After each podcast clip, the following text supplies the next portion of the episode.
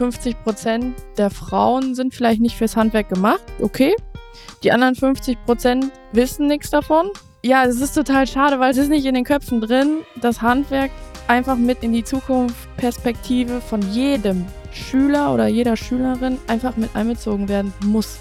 In München werden Handgelder von zwischen 5.000 und 10.000 Euro gezahlt. Was meine ich mit Handgeld? Da sagt der Installateur immer, wenn du zu mir kommst und äh, zwei Jahre bei mir bleibst, gibt es erstmal zwischen 5.000 und 10.000 Euro aufs Konto. Äh, hätte man sich vor zehn Jahren nicht vorstellen können, aber das zeigt, ähm, wie der Markt momentan tickt. Herzlich willkommen zu Unentbehrlich, dem Fachkräfte-Podcast. Ich bin Marius Luther, Gründer und Geschäftsführer von heyjobs.de und in diesem Podcast will ich herausfinden, was können wir alle, wir alle gemeinsam gegen den Fachkräftemangel tun.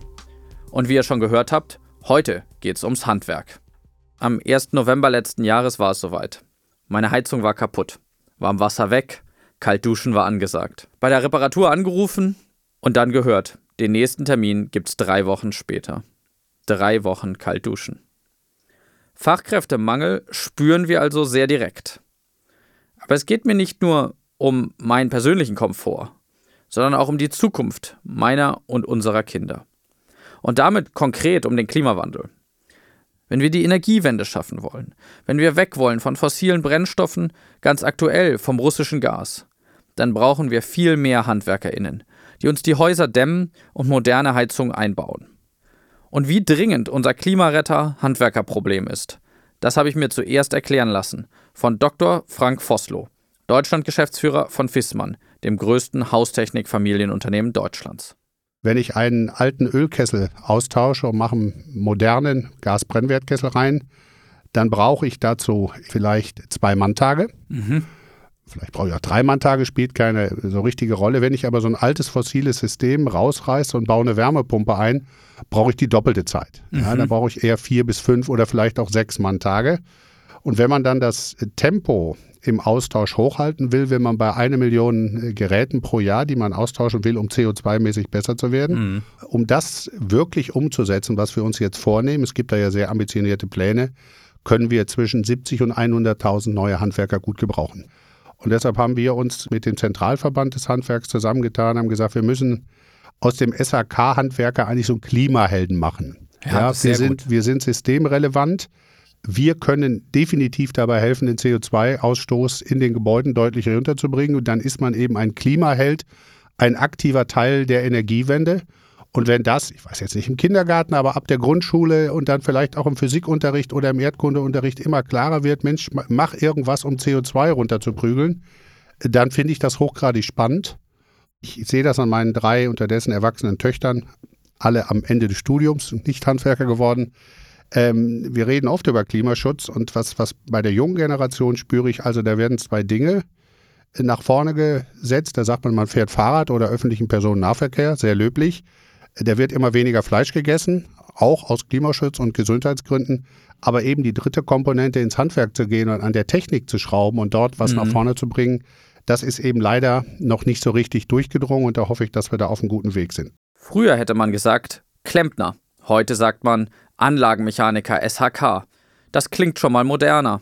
Aber in den Top 10 der Traumberufe an einem deutschen Gymnasium ist der Job noch lange nicht angekommen.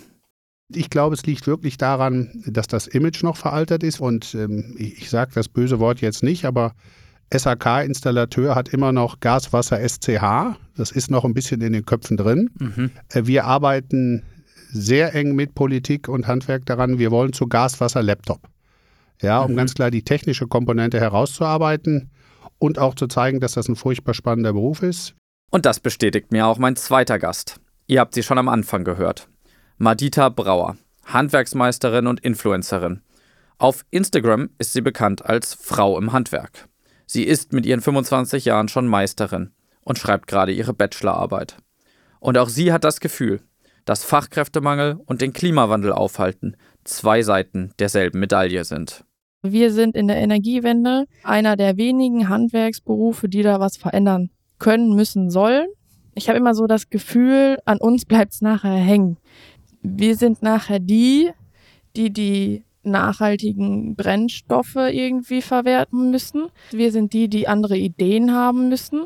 Wir sind die, die, wenn Gas ausgeht, irgendeine Alternative auf einmal herzaubern müssen. Und das ist so das Spannende. Die Lösung liegt also auf der Hand. Wir brauchen mehr Menschen in diesem unentbehrlichen Beruf. Also lasst uns einsteigen in die Möglichkeiten.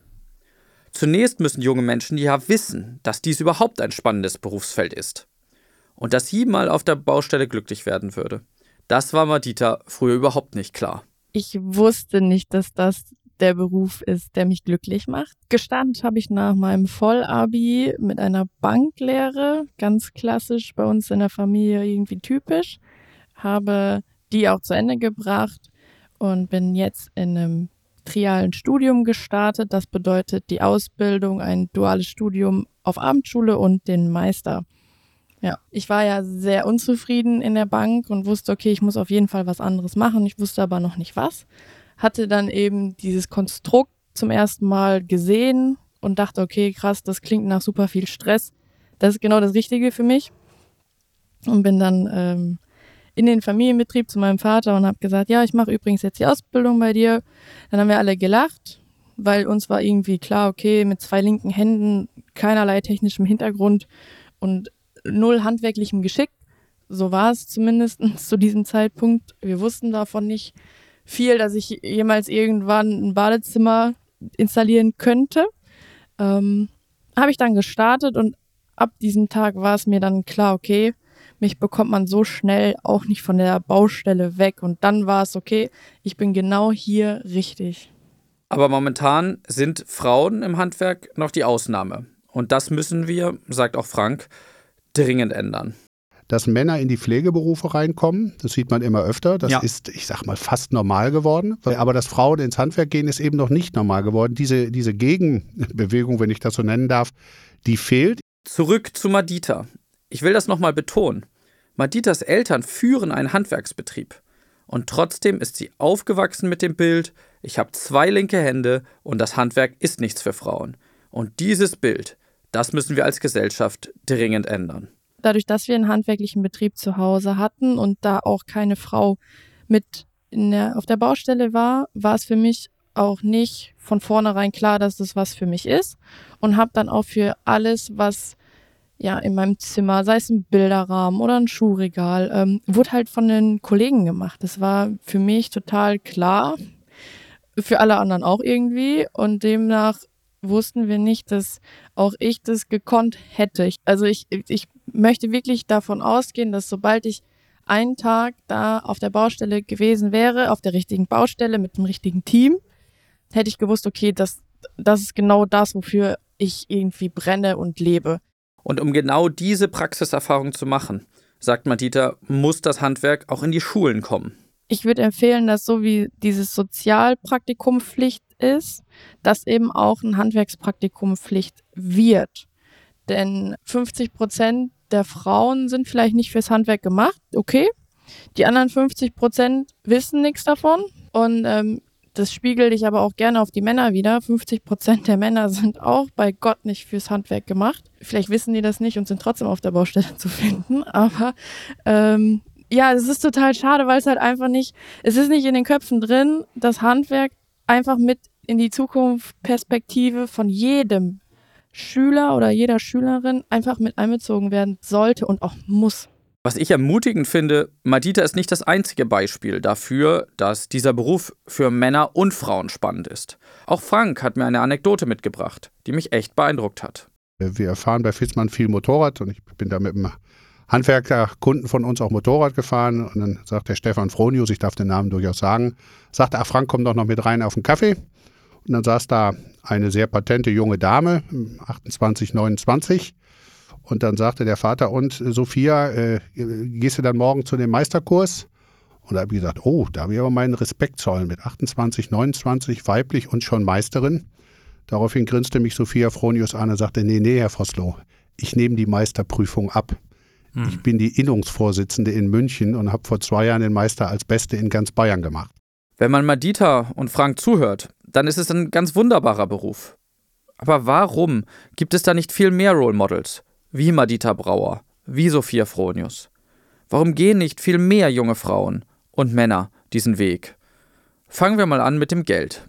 Ich habe mal scherzesweise in einer Kundenveranstaltung mit Top-Handwerkern, die haben mich dann auch gefragt, Mensch, Herr Vosslo, was, was müssten wir denn tun, um, um das Handwerk mehr attraktiver zu machen? Da habe ich gesagt, auch wenn Sie, es würde schon reichen, wenn Sie alle Ihre Steuererklärung am Jahresende offenlegen müssten, so wie in Schweden. Ja. Gab dann nur sehr verhaltenen Applaus im Saal, aber ich glaube, das, das trifft es gut. Wer heute einen ordentlich strukturierten Handwerksbetrieb führt, äh, ja, hat schon ein gutes Auskommen, gar keine Frage. Mhm. Ist das vergleichbar schon mit einer, einer Arztpraxis, die man führt? Äh, ich glaube, das ist nicht vergleichbar. Wenn man es professionell macht, wird man mit dem Handwerksbetrieb im Durchschnitt deutlich mehr verdienen. Also, ums Geld müssen sich die HandwerkerInnen von morgen keine großen Sorgen machen. Aber was ist mit den körperlichen Anforderungen? Madita jedenfalls erinnert sich noch sehr gut an ihren ersten Tag auf der Baustelle. Der absolute Horror für mich und vor allen Dingen für meine Kollegen, denn ich wusste nichts. Ich wusste den Unterschied zwischen Schlitz- und Kreuzschraubendreher nicht. Ich wusste nicht, ähm, wie man einen Bohrer ins Bohrfutter bringt. Und ich wusste nicht, wie man überhaupt eine Schraube irgendwo reinschraubt. Also das war wirklich anstrengend, körperlich eine komplette Überforderung. Ich habe maximal äh, den Kopierer bedient davor und äh, bin dann auf einmal acht Stunden auf dem Bein, was schon ein Unterschied ist wie Tag und Nacht. Und habe dann eben auch noch Maschinen in der Hand gehabt, die jetzt sind die nicht schwer, aber zu diesem Zeitpunkt dachte ich, ich äh, heb mein eigenes Gewicht gefühlt. Und ähm, der absolute Muskelkater, den hatte ich inklusive nach den ersten Tagen Baustelle. Aber es war okay, das war das Gefühl, man hat was geschafft. Also ja, ich habe endlich irgendwas gemacht, was anderen hilft, was anderen weiterbringt, wo ich komplett hinterstehe. Ich hatte diese Erfahrung hatte ich vorher nicht, dass ich irgendwas mit meinen Händen erlebt habe, äh, geschaffen habe. Ja, ob es jetzt Dopamin oder ein anderes Gefühlsding in meinem Gehirn war. Auf jeden Fall war es mega toll und es hat dafür, ja, dafür gesorgt, dass ich nicht mehr wegzudenken war, auch aus der Baustelle. Können Unternehmen eigentlich etwas tun, um diesen körperlichen Sprung ins kalte Wasser etwas abzumildern? Also natürlich ist Handwerk Schrauben und, und so ein Kessel trägt sich nicht alleine in den Keller und eine Wärmepumpe auch nicht, das ist so die Industrie und das Haus Fissmann tun sehr viel, um das immer einfacher zu machen. Da geht es um Tragehilfen, da geht es um, äh, wie man Kessel konstruiert, dass man den vielleicht nicht aus einem Teil macht, sondern aus zwei Teilen. Also wir denken schon sehr viel darüber nach, wie man es den Handwerkern leichter macht. Trotzdem, man muss morgens um sieben auf eine Baustelle. Mhm. Äh, da ist es im Sommer warm und im Winter kalt. Das ist so. Dafür ist man aber auch an der frischen Luft, kann man auch sehr positiv sehen. Ähm, aber ich sag mal, der Anteil der harten körperlichen Arbeit, Schlitze stemmen, Hilti und so etwa, nimmt deutlich ab. Mhm. Und ähm, die Fähigkeit, so einen, einen Kessel in Betrieb zu nehmen, den zu konnektivieren, den aufzuschalten, auch die Elektrik zu verstehen. So eine Wärmepumpe muss ja an den Schaltschrank im Haus angeschlossen werden. Also da kommen vollkommen neue Aufgaben auf das Handwerk zu und es, es wird da weniger körperlich, es wird etwas vergeistigt. Man mhm. muss ein bisschen mehr darüber nachdenken. Das halte ich aber auch für eine Riesenchance also das ist ein Beruf fürs Leben. Ob man jetzt sein Leben lang auf der Baustelle ist, gibt's. Es gibt die Altgesellen, die das können, aber Anlagenmechanikerin ist nicht nur auf der Baustelle. Ich habe einen super Beruf ja hinterm Schreibtisch und habe aber trotzdem jeden Tag Berührungspunkte mit Baustellen, mit Kollegen, mit Maschinen, mit Technik und ähm, das ist so der ja der Fortschritt, den ich da sehe. Dieser Beruf wenn man einmal weiß, was man gemacht hat und weiß, was man machen muss, kann man sich so weiterentwickeln, dass wenn man irgendwann körperlich nicht mehr kann oder körperlich nicht mehr will oder einfach eine Schippe mehr verdienen möchte, kann man sich hinterm Schreibtisch setzen, man muss selbstdiszipliniert sein und dann kann man es machen. Und deswegen ist dieser Beruf auf jeden Fall was fürs Leben. Das war mir so aber auch noch nicht klar. Wer heute ins Handwerk einsteigt, der wird nicht sein Lebtag dasselbe machen, bis er nicht mehr kann. Das ist das Schöne an dem deutschen Ausbildungssystem, das ist, glaube ich, einzigartig in der Welt. Man legt sich eben mit 16 nicht fest und weiß dann genau, man ähm, endet irgendwo auf dem und dem Bürosessel, sondern da ist vieles auf der Strecke möglich und das ist auch der Grund, warum wir in die Schulen reingehen, warum wir unsere Leute rausschicken auf die Realschulen, auf die, auf die Gymnasien, zu sagen, guckt doch bei uns rein, ob das was für euch ist. Nehmen wir nur mal Madita als Beispiel. Die geht mit einem Meistertitel und einem Bachelor ins Berufsleben. Viel besser kann man nun wirklich nicht aufgestellt sein. Und das muss sich herumsprechen. Auch meine Eltern haben mir nicht gesagt, hey, wir haben einen Handwerksbetrieb, mach eine Lehre bei uns. Ne? Also es kam halt auch für die irgendwie nicht in Frage. Und daran scheitert es halt einfach. Die haben aber auch nie gesagt, mach's nicht. Aber es kam halt einfach nicht an. Es kam nicht an, dass das Handwerk einfach auch eine krass gute Perspektive für jemanden hat, der ein Abi hat. Also ich meine, wie viele studieren Maschinenbau genau ein Semester und kommen nicht mehr raus? Warum, wenn ich Bock auf Technik und Maschinenbau habe, mache ich nicht eine Ausbildung als Maschinenbauer? Ne? Also das ist ja irgendwie nicht in den Köpfen verankert. Und da, da muss die Gesellschaft irgendwas dran ändern. Und eine Schlüsselrolle spielen die Schulen, vor allem die Gymnasien. Also ich gehe regelmäßig in Schulen tatsächlich, aber in einem Gymnasium war ich noch nicht. Nicht, weil ich es nicht angeboten habe, sondern weil das Angebot abgelehnt wurde. Und da ist ja einfach schon der Fehler, ne? Ich selbst habe Abi, ich studiere auch noch und ich bin nicht gewünscht, in so einem Schultag, Ausbildungsquatsch damit einbezogen zu werden. Und das ist so, ja, also es war schon ein Schlag ins Gesicht. Also das kann man auch einfach so sagen. Frank, würdest du heute einer Abiturientin sagen, die Ausbildung, das ist eigentlich genauso gut wie ein, wie ein Studium? Das würde ich in jedem Fall tun, wenn es denn zur Person passt. Es gibt äh, hochgradig theoretisch veranlagte Konabiturienten, an die ich mich gerne erinnere. Für die war das Studium genau das Richtige. Aber was wir gerade gehört haben, und ich habe selbst in Aachen Elektrotechnik studiert, und damals sagte der Dekan, gucken Sie einmal nach rechts und gucken Sie einmal nach links. Einen von beiden sehen Sie in drei Semestern nicht wieder. Mhm. Genauso war es. Es hat diesen, und ich glaube, er ist anhalten, immer noch Trend, ich muss unbedingt studieren gegeben. Äh, ich halte das für extrem kritisch, weil ich glaube, der alte Spruch, ich weiß nicht, ob er aus dem Mittelalter kommt, aber ich glaube schon, Handwerk hat goldenen Boden der ist heute äh, aktueller denn je. Mhm. Wer einen Handwerksbetrieb führt, hat wirklich die Möglichkeit, sehr viel und gutes Geld zu verdienen. Das wird, wird sehr unterschätzt. Ja, da muss man am Anfang zupacken, da muss man auch viel lernen. Das ist ein sehr technischer Beruf, aber wenn man den einmal erlernt hat, gibt es alle Möglichkeiten. Und das, was ich ja am deutschen Ausbildungssystem so hervorragend finde, es ist ja bei uns sehr stufenmäßig aufgebaut. Ja. Mhm es gehen auch viele Leute ins Abitur, wo man vielleicht sagen würde, hör mal, mittlere Reife wäre auch ganz schön gewesen. Und dann macht man halt eine Lehre und wenn man dann vielleicht im, im späteren jungen Lebensalter 18, 19, 20 feststellt, jetzt habe ich meinen Gesellenbrief, aber eigentlich wäre ein Meister oder Techniker oder dann ein Studium, TGA oder Maschinenbau schön, dann geht das. Äh, wir sind immer noch zu sehr unterwegs. Wer einmal in der Oberstufe ist, muss dann ins Studium mhm. sich irgendwo durchquälen. Ich würde mir eine größere Offenheit da sehr wünschen. Aber auch Arbeitgeber müssen sich öffnen vor allem für neue Arbeitszeitmodelle. Denn diese Flexibilität ist laut Madita, wie bei vielen anderen unentbehrlichen Berufen, ein absolutes Kernkriterium. Wenn man mich wirklich jetzt abwerben möchte, ja, die Priorität ist die Flexibilität. Also ich habe Hobbys und ähm, Familie und Freunde, die ich immer unter einen Hut bringe. Das heißt, bei mir ist dieser klassische 8-to-5-Job schon nicht drin.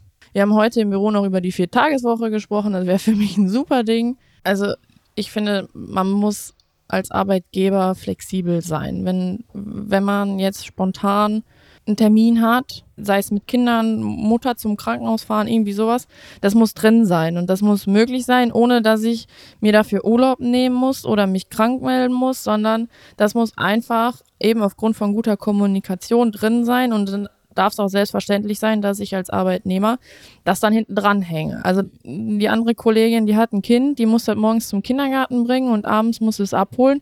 Ja, die hat andere Arbeitszeiten wie alle anderen. Aber auch in diesem Bereich führt der Mangel an qualifizierten Talenten zu einem Umdenken in der Branche und zu einem War for Talent, den ich bis dato nur aus der Tech-Branche kannte. Das Handwerk ist äh, viel moderner, als wir das glauben. Ich bin viel draußen bei Kunden. Ich kann mich sehr gut an ein Gespräch äh, erinnern, was ich am Anfang des Jahres in München geführt habe. Und jetzt kommen erschreckende Zahlen. Da hat mir einer unserer treuen und großen Kunden gesagt, pass mal auf, Frank, äh, in München werden Handgelder von zwischen 5.000 und 10.000 Euro gezahlt. Was meine ich mit Handgeld? Da sagt der Installateur immer, wenn du zu mir kommst und äh, zwei Jahre bei mir bleibst, gibt es erstmal zwischen 5.000 und 10.000 Euro aufs Konto. Äh, hätte man sich vor zehn Jahren nicht vorstellen können, aber das zeigt, ähm, wie der Markt momentan tickt. Im Süden noch stärker als im Norden. Und jetzt kommt die Antwort. Ich sage, ja, was machst du denn? Dagegen sagt er, pass mal auf, meine Leute müssen arbeiten, aber wir haben eine Regel. Jede zweite Woche ist Freitag bis Montagmorgen frei. Im Sinne frei, da wird das Handy ausgemacht, da komme ich auch nicht und sage, kannst du mir doch helfen? Mhm. An dem anderen Wochenende ist ein Notdienst da, wenn du sagst, tut mir leid, da, da brennt gerade der Baum, ja, da ist eine Dusche kalt oder oder. Aber den Leuten ganz klare Zeitfenster anbieten und sagen, pass mal auf, so ist es. Da gibt es extrem viele Ideen, äh, wie man das flexibler gestalten kann, aber die Menschen möchten natürlich und die Handwerker möchten schon Geld verdienen. Aber eben klare Zeitfenster zu sagen, da bin ich ganz für die Familie da oder für die Kinder, äh, das wird immer wichtiger und die Handwerker können das auch einrichten. Ja. Und tun sie auch. Also das sehen wir auch in jeder Umfrage, die wir machen mit diesen unentbehrlichen Talenten, dass man immer denkt, es kommt nur auf das Gehalt an. Das ist nicht so. Es kommt auf ganz viele Faktoren an und zeitliche Flexibilität ist ganz, ganz entscheidend. Ja. Ähm, und je mehr man davon als Betrieb ermöglichen kann, gerade als größerer Betrieb, umso besser die Chancen auf dem Recruiting-Markt, ähm, auch diese ähm, Talente anzulocken. Das sehe ich ganz genauso, um es auch klar auszudrücken. Das hat auch nichts mit einer faulen Generation zu tun. Ich glaube, auch die jungen Menschen sind durchaus bereit, 40 Stunden die Woche zu arbeiten, vielleicht auch 45, aber mit der klaren Ansage, pass auf, das mache ich. Mache ich gerne, ja. Ich mache vielleicht jeden Tag neun Stunden, mehr als zehn sind ja nicht erlaubt nach Arbeitsschutzgesetz. Aber es muss eben auch Fenster geben, wo ich nicht arbeite. Also dieser Dauerstress mhm. äh, 24-7, das wollen sie nicht mehr. Es soll, muss klare Ansagen geben. Aber die Betriebe werden ja auch tendenziell zumindest statistisch wieder etwas größer. Mit mehr Leuten kann ich bessere Planungsarbeit genau. machen. Das ist einer der ganz entscheidenden Punkte, eben ja, feste Arbeitsfenster anzubieten und das setzt sich im Handwerk zunehmend durch. Mhm. Es gibt aber noch einen anderen Kulturwandel, den Handwerksbetriebe vollziehen müssen, wenn sie im Wettbewerb um unentbehrliche Talente eine Chance haben wollen. Und das ist ein Thema, das wir auch in der letzten Folge mit Sandro P. in der Pflege hatten. Es geht um den respektvollen Umgang. Geld spielt überall eine Rolle, dafür habe ich mich so lange auf die Schulbank gesetzt. Aber ähm, ich finde es viel wichtiger, dass man zeigen kann, wie das Arbeitsklima ist, dass man total offen ist, ja, dass, dass alle irgendwie so gleich behandelt werden und dass man vor allen Dingen auch ja, gewertschätzt wird. Meine erste Baustelle nach der Meisterschule, die ich geführt habe, war ein Altbau, eine komplette Altbausanierung. Und ich hatte eben die Kollegin dabei, die selbst noch nicht so wirklich lange auf, äh, auf der Baustelle unterwegs ist. Und die hat da so einen geilen Job gemacht. Und äh, das, das habe ich ihr gesagt. Und dann hat die, die Kundin hat mir auch gesagt, oh, die arbeitet, die hat super viel Bock. Und ähm, die Nachrichten kann man dann auch einfach mal eben der Kollegin zeigen. Und das ist so Wertschätzung. Also jetzt so, so sagen, okay, du hast einen Urlaubstag mehr oder du verdienst einen Euro mehr, ja, das ist dann auf Dauer auch nicht mehr das Gelbe vom Ei, weil irgendwann habe ich auch davon nicht genug. Und auch der alteingesessene Geselle, der seit 40 Jahren nichts anderes macht als Kesselhäuser schrauben, der wird auch da irgendwann eine geile Leistung abgelegt haben und dann kann man auch nach 40 Jahren noch sagen, oh, krass, da warst du heute besonders schnell, besonders ordentlich. Du hast dem Azubi das besonders cool beigebracht. Ich finde, das, das kann jeder lernen, wer es will. Wenn er die Notwendigkeit weiß, dann kriegt er es auch hin. Und die Notwendigkeit, die ist da. Wirklich da. Und die Lage wird nicht besser. Ich mache meinen Job im Hause Fissmann jetzt seit zehn Jahren und beobachte in diesen zehn Jahren drei Eskalationsstufen also die ersten acht hatten wir die Situation, dass einfach die Anzahl der Handwerker zu gering ist. Mhm. Es gibt mehr Arbeit, es gibt mehr Anlagenbestand, es gibt mehr Wünsche nach Erneuerung und eine erzwungene oder eine freiwillige Sanierung, als das rückläufige SHK-Handwerk Sanitärheits und Klima bedienen kann. Das waren die ersten acht Jahre. Mhm. Seit zwei Jahren gibt es einen absoluten Booster. Das muss man auch sagen. Die Politik hat mit einer sehr großzügigen Förderung dafür gesorgt, dass die Menschen alte fossile Heizsysteme, Öl- und Gaskessel rausreißen wollen und ähm, dass sie äh, halt neue Sachen einbauen wollen. Mhm. Diese Förderung, die BAFA-Förderung, wie man das nennt, hat dazu geführt, dass der deutsche Markt von immer so um 700, 750.000 Kesseln auf fast eine Million gestiegen ist. Mhm. Also auf einmal war da ein Drittel mehr Nachfrage. Und jetzt haben wir natürlich die, die dritte Stufe ähm, sozusagen gezündet seit dem Ukraine-Krieg, das muss man auch klar sagen, ist der Wunsch der Menschen, autark zu sein. Das heißt, sich mhm. vom Gas loszusagen, das brauchen wir gar nicht mehr bewerben, das möchten die Leute. Da ist jetzt nochmal eine dritte Ruckstufe gezündet. Von Materialknappheit will ich an der Stelle gar nicht reden. Aber das sind so die drei Dinge, ja, die sich in den letzten Jahren abgespielt haben. Aber momentan ist die Situation äh, hochgradig kritisch. Ein großes Unternehmen wie Wissmann kann da immerhin aus dem Bestand schöpfen, indem es massiv in die Weiterbildung seiner Mitarbeiter investiert.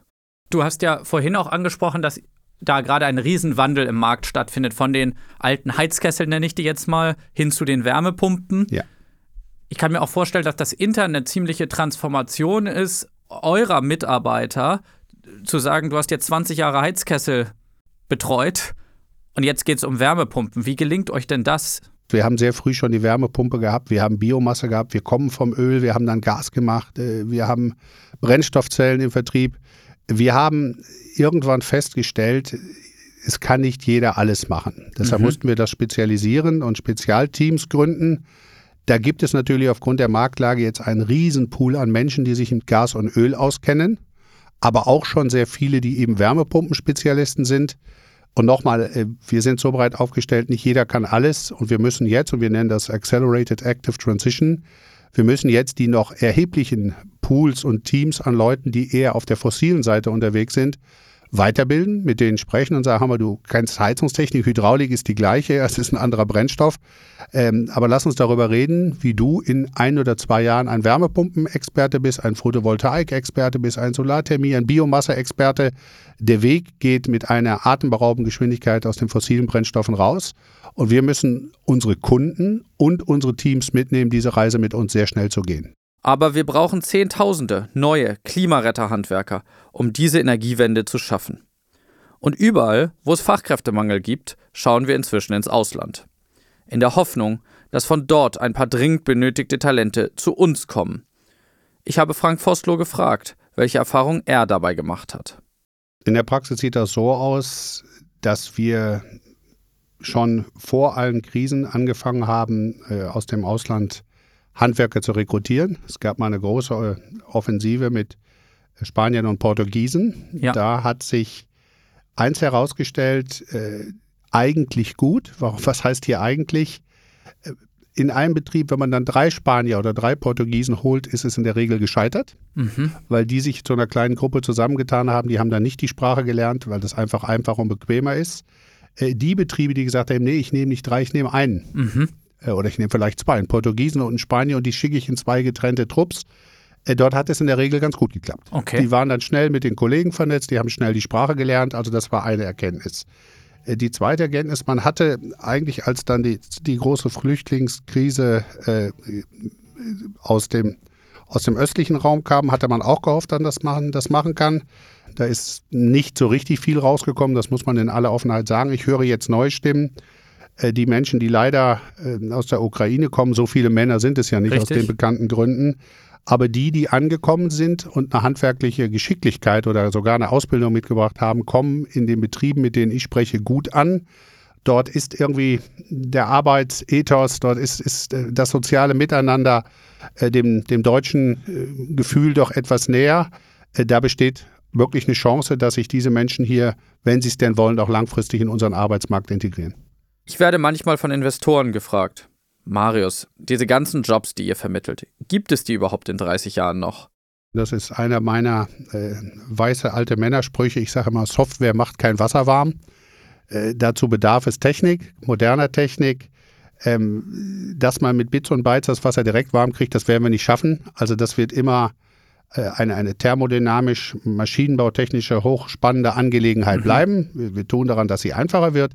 Äh, aber man kann das nicht digitalisieren. Also um die Zukunft der Branche und der Arbeitsplätze mache ich mir 0,0 Gedanken. Dazu hatte Madita noch einen spannenden Gedanken. Wenn das so ist, wenn wir HandwerkerInnen genauso dringend brauchen wie SoftwareentwicklerInnen, warum behandeln wir sie nicht auch alle gleich? Also ich weiß, was ich verdiene und das reicht und das ist okay. Aber wenn ich jetzt überlege, okay, irgendjemand, der IT studiert hat, vielleicht auch einen mega krassen Job macht, verdient aber fast das Dreifache wie eine Hebamme. Wie, wie eine Pflegekraft, wie ein Handwerker und da fehlt mir das Verständnis für. Ich, ich feiere jeden, der irgendwelche kryptografischen Computerprogramme machen kann. Ne? Kann ich nicht, finde ich gut. Aber dieser Kollege, der das kann, ja, der kann auch keine Heizungsanlage schrauben. Und rein hypothetisch gesehen finde ich, dass jemand, der Computerprogramme steuern kann, genauso viel verdient hat, wie jemand, eine Heizungsanlage schrauben kann. Weil beide können nicht beides. Das war sie, die zweite Folge von Unentbehrlich, der Fachkräfte-Podcast.